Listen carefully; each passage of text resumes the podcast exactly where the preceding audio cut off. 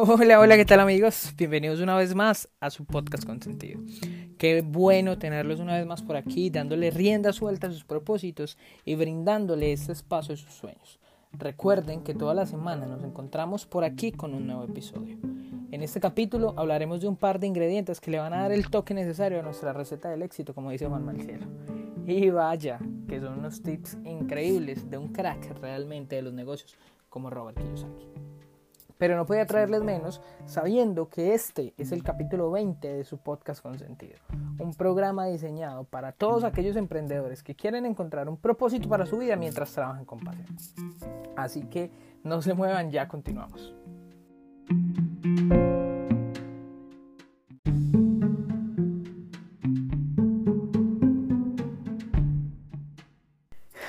muy bien chicos, estoy demasiado contento por tenerlos aquí, por poder compartir con ustedes y sobre todo por poder ofrecerles algo diferente, un poco de información y de contenido de valor. Creo que este capítulo tiene un sabor especial porque el objetivo principal de este podcast ha sido llevarles una información bien fundamentada, no tanto en la documentación, sino más bien desde la información empírica, ¿sí? desde mi experiencia como emprendedor y pues ahora como empresario poder juntar todos los eslabones, chicos, eh, necesarios para que ustedes puedan vivir este camino del emprendimiento sin tantos baches. Igual realmente no puedo garantizarles que no los van a encontrar, que no van a haber problemas, pero sí puedo decirles que por lo menos vamos a tratar de disminuir su nivel de riesgo. Así mismo como les digo a mis clientes porque es gracioso. Siempre que entramos en un proceso creativo y se nos ocurre una idea que en un principio es fundamental tenerla, lo primero que se nos viene a la cabeza es que nuestra idea es muy buena, que es única y que nadie tiene una igual a esa. Y está bien, yo siempre les digo a, la gente, a los creativos, que es, importante creer en, en, sus capacidades y en nuestras capacidades como tal, pero pues también es importante entender que el mundo de los negocios no solo requiere de talento y pasión, requiere de algunos ingredientes que son igual de importantes y que realmente ni siquiera son la fórmula secreta ni nada por lo parecido. ¿sí? Sencillamente son datos e información que tenemos a la mano, como una buena planeación, como una buena estrategia y sobre todo como una, con, como una proyección clara y bien enfocada. ¿sí? Y lo mejor de todo eso es que ahora que estamos en la época de la digitalización, eh, se nos facilita tenerla ahí, ¿sí? tenerlo todo, porque esa información la podemos recoger con herramientas que encontramos ya en Internet. De hecho, siempre que vamos a hacer un estudio de mercado, yo me acuerdo y hago eh, el símil de cuando yo estaba en primer semestre de universidad, que estaba viendo una materia que no me acuerdo en este momento, pero en síntesis teníamos que montar una empresa ficticia y tenemos que hacer ese estudio de mercado harto, de llenar un mil formularios, de poner al amigo, al vecino, al primo, a la noviecita que tuviéramos que lo llenara como tal. ¿Sí? Y, que realmente lo único que vamos a necesitar hoy en día es aprender a utilizarlas. Sí, de hecho, para satisfacer esa necesidad hay un sitio web que se llama Zenrush que nos mide el nivel de demanda en buscadores como tal, con palabras clave, para poder hacer ese estudio de mercado mucho más fácil. ¿sí? Y para eso, para todo esto de lo que estamos hablando, les voy a recomendar un libro que creo va a ser fundamental en ese proceso. Pero quiero que realmente comencemos por el derecho, por donde se empiezan las cosas. Comencemos por el autor de esta delicia de libro que créanme que si lo leen se lo van a disfrutar total. Yo sé que algunos de ustedes eh, han escuchado el nombre y se van a hacer una idea porque es de los economistas, bueno, no es economista, pero de las personas en el mundo de la economía y de las finanzas más nombradas. ¿eh? Pero hay otros que solo piensan quién es, de dónde salió, cómo se llama. El hecho es que es Robert Kiyosaki. Entonces les voy a contar un poco de quién es Robert. Él es un empresario, inversor, escritor, conferencista y es un orador motivacional sobre todo eh, de descendencia eh, de, eh, estadounidense de ascendencia japonesa. El hombre es el fundador, consejero delegado y adicional a eso accionista mayoritario del Globo Flow Technology, ¿sí? que es la corporación poseedora de todas las licencias para la marca Padre Rico, Padre Pobre que es uno de los libros que más recomiendo. Igualmente, él es el escritor de un total de más de 20 libros pertenecientes a, esta marca y varios de ellos de su autoría con personalidades como Sharon Leisure, que ahí por encimita les cuento que es una mujer de negocios tremenda, y Donald Trump, que ya el mundo sabe quién es esa belleza, ¿no? Lo más interesante de todo es que los tres principales libros de su autoría que de hecho un dato curioso es que alcanzaron el primer lugar en la lista de superventas de Wall Street. ¿sí? Es donde él sencillamente habla de los procesos adecuados que debe vivir un emprendedor, un inversionista o un empresario que está iniciando en eso, en el proceso de inversión. Y estos son Padre Rico, Padre Rico, Padre Pobre, el cuadrante del flujo del dinero y finalmente del que vamos a hablar hoy, que es la guía para invertir del Padre Rico. Bien, como les venía diciendo, el objetivo de este podcast no es invitarlos o inspirarlos a que lean los libros, ¿sí? como el que estábamos hablando de, guía para invertir de, de, Robert Kiyosaki, sino hacerles la vida un poco más fácil. Pero igual, si lo pueden hacer, disfruten de lo que están buenísimos. Y realmente eso les va a permitir tener un desarrollo cognitivo un poco más amplio. Hay algo que sí les quiero dejar claro, es que para mí este tipo de información es fundamental en el proceso. ¿Por qué razón? Porque sencillamente este tipo de fundamentos disminuyen no solamente el nivel de riesgo, sino que nos permiten hacer inversiones más inteligentes y nos permiten avanzar en el proceso y lograr sostenernos, que finalmente es lo más importante. Como les decía, como les decía en los capítulos 31 al 36 del libro, el escritor habla a profundidad del tema que quiero tocar.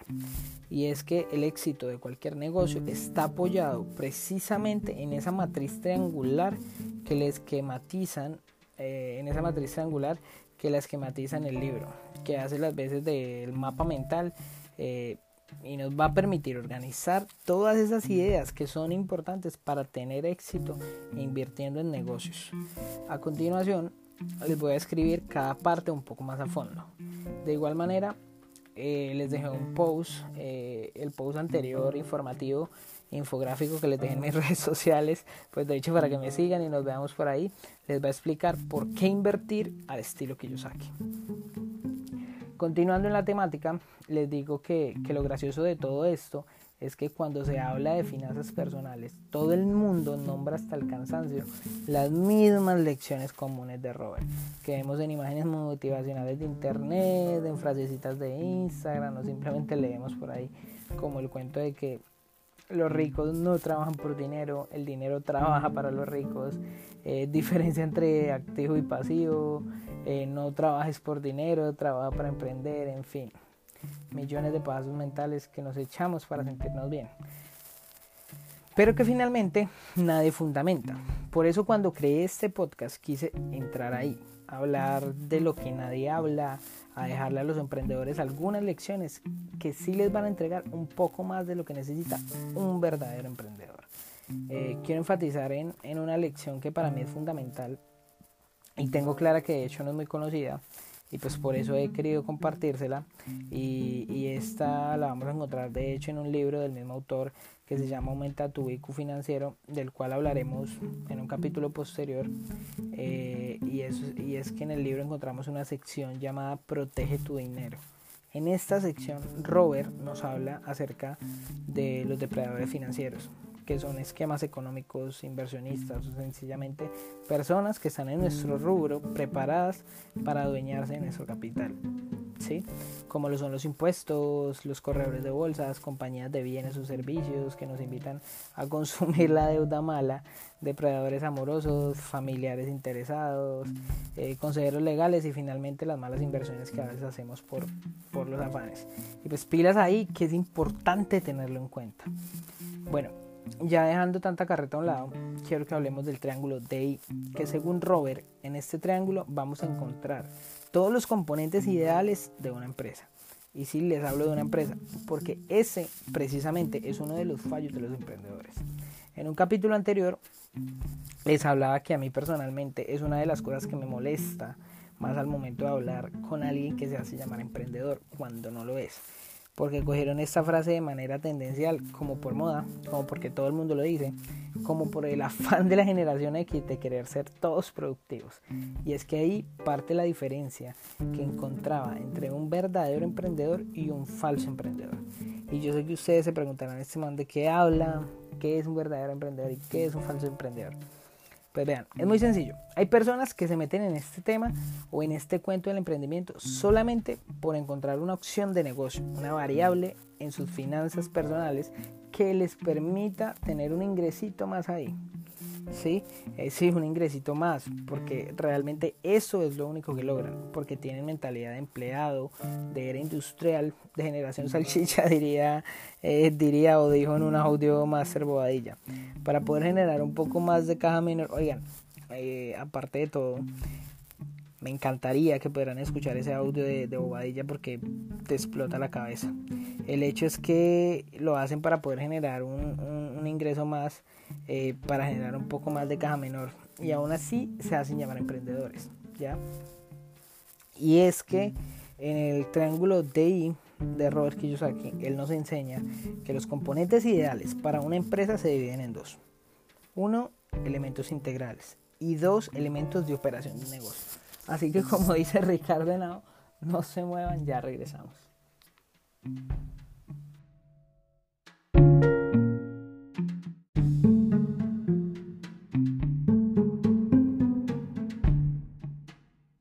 los elementos integrales, que son tres, eh, y precisamente el autor se forma y se toma el trabajo de crear una figura geométrica para poderlos ubicar estratégicamente. ¿Sí? El número uno que creo yo es precisamente eso, el number one, el del principio lógico, la del punto de partida y es una muy importante que es la misión de un negocio. Sí, la misión, la razón espiritual de un negocio, de qué manera la empresa, el producto, el servicio que estamos prestando o creando ayuda a los demás. Yo sé que esto en serio le pasa a mucha gente y de hecho a mí me sucedió en algún momento que es harto porque en un principio tenemos una muy buena idea y tenemos ese afán de monetizar y nos parece impertinente e innecesario perder tiempo en esto. Pero realmente chicos, eh, les, les digo que es importante eh, aterrizar una idea y fundamentarla desde esa misión y desde cómo queremos sobrellevarla. Y no solo por el hecho de que no debemos pensar solo en el dinero, no porque es importante pensar en el dinero, sino porque ahí solucionamos una problemática al momento de salir al mercado. Algo así como que, ¿qué ofrece lo que yo tengo que usted como consumidor o cliente necesita? Así de sencillo, sí, sí, o sea, como en la época de las cavernas, canillado mío, ¿sí? Y es que la misión es el punto de partida para todo en la vida. Así como cuando uno se sienta a pensar como que yo a qué vine, yo qué estoy haciendo, ¿será que lo que yo estoy haciendo sí vale la pena? O como el cuento, ¿para dónde voy? ¿Sí? Y es que esa es la base sobre la que se apoya nuestra idea, porque imagínense, si esto pasa en la vida, ¿cómo será importante para un negocio? donde uno tiene que sostenerse y tiene que fundamentarse. Como les decía, es la base sobre la que se apoya nuestra idea.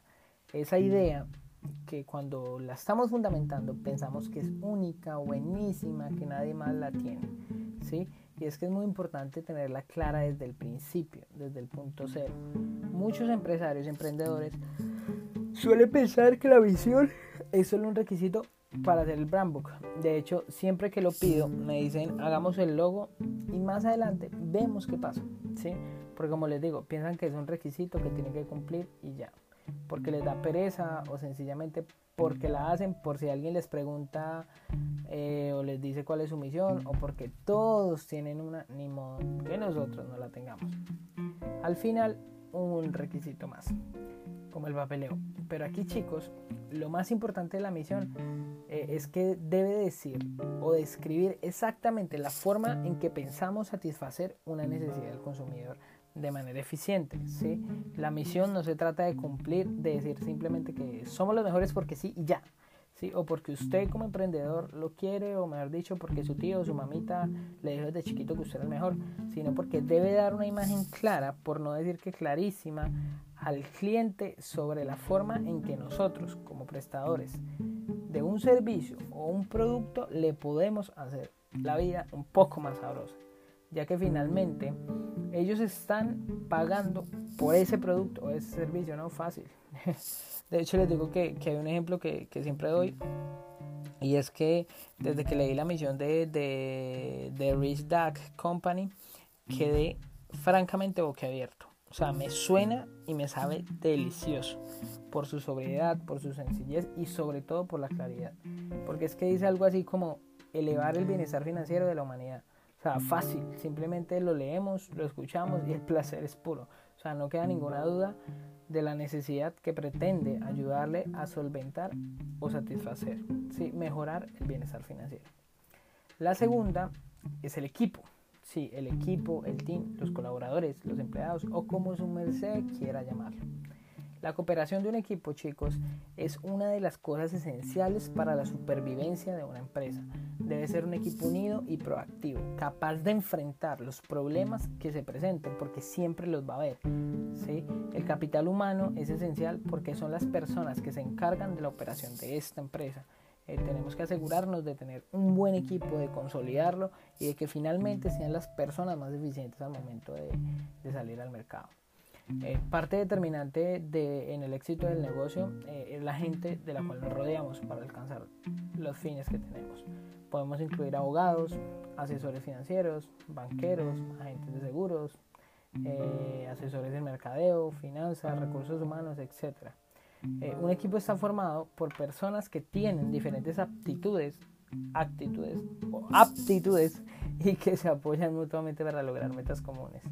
En ese tema eh, vale la pena proponerles un ejemplo y, es posible que nos hayamos dado cuenta ya en este punto de la alta cotización que tienen en el mercado laboral ciertas personas que se desempeñan a veces como CEO, que en palabras coloquiales es el director ejecutivo de las empresas más grandes del mundo. Muchas veces las empresas se pelean por, bien, por ver quién será el futuro director de su empresa.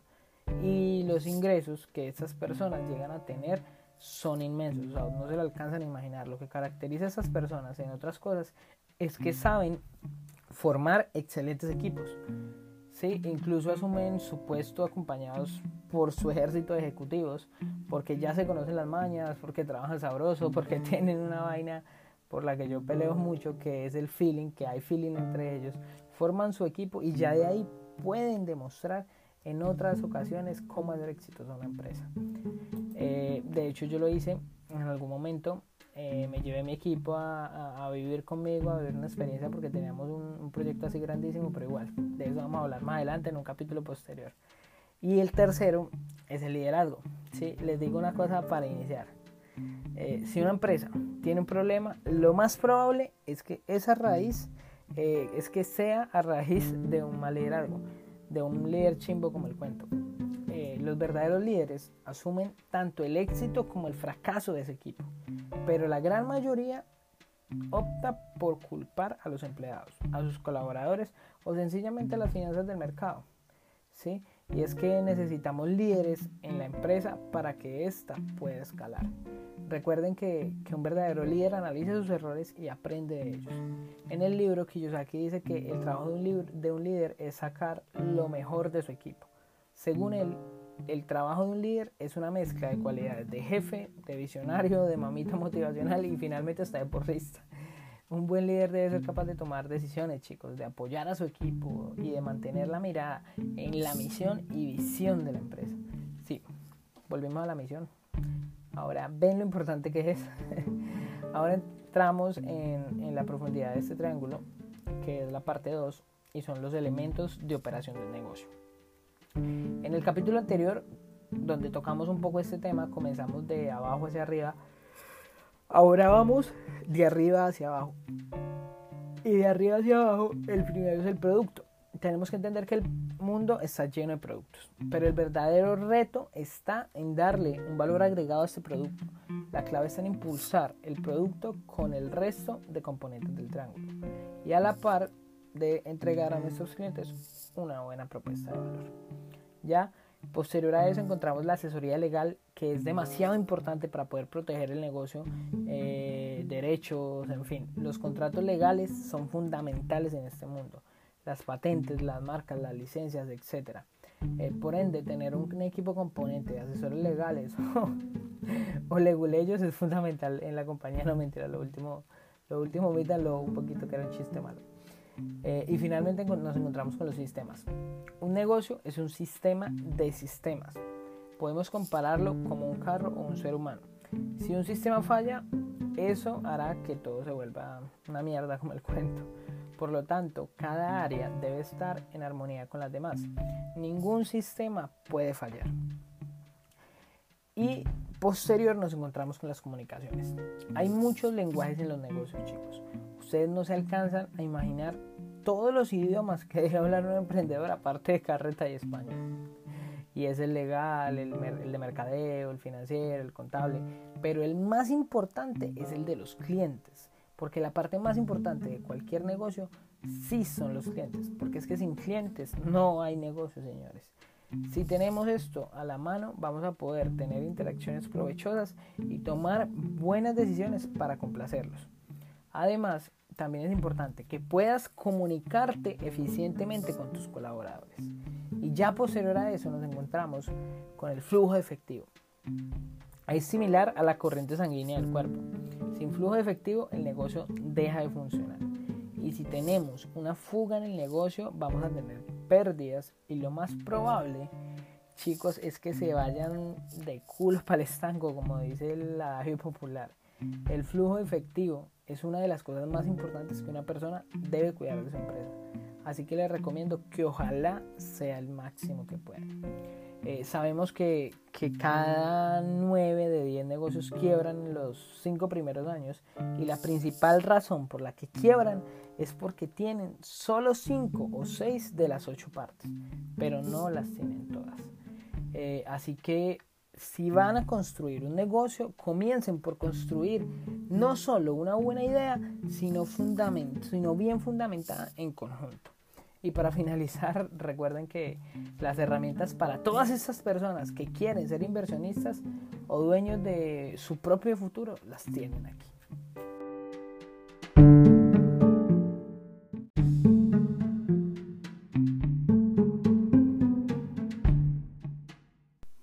Chicos, y hasta aquí el capítulo de hoy. Espero les haya gustado mucho, lo aprovechen tanto como yo. Recuerden que este tipo de información no solo les va a hacer el trabajo más fácil, sino que les va a permitir generar un buen modelo de negocio donde puedan escalarlo eh, y puedan construir un negocio rentable, autosustentable y finalmente exitoso. Y recuerden que la mejor manera de predecir el futuro es creándolo. Hasta una próxima. Chao, chao.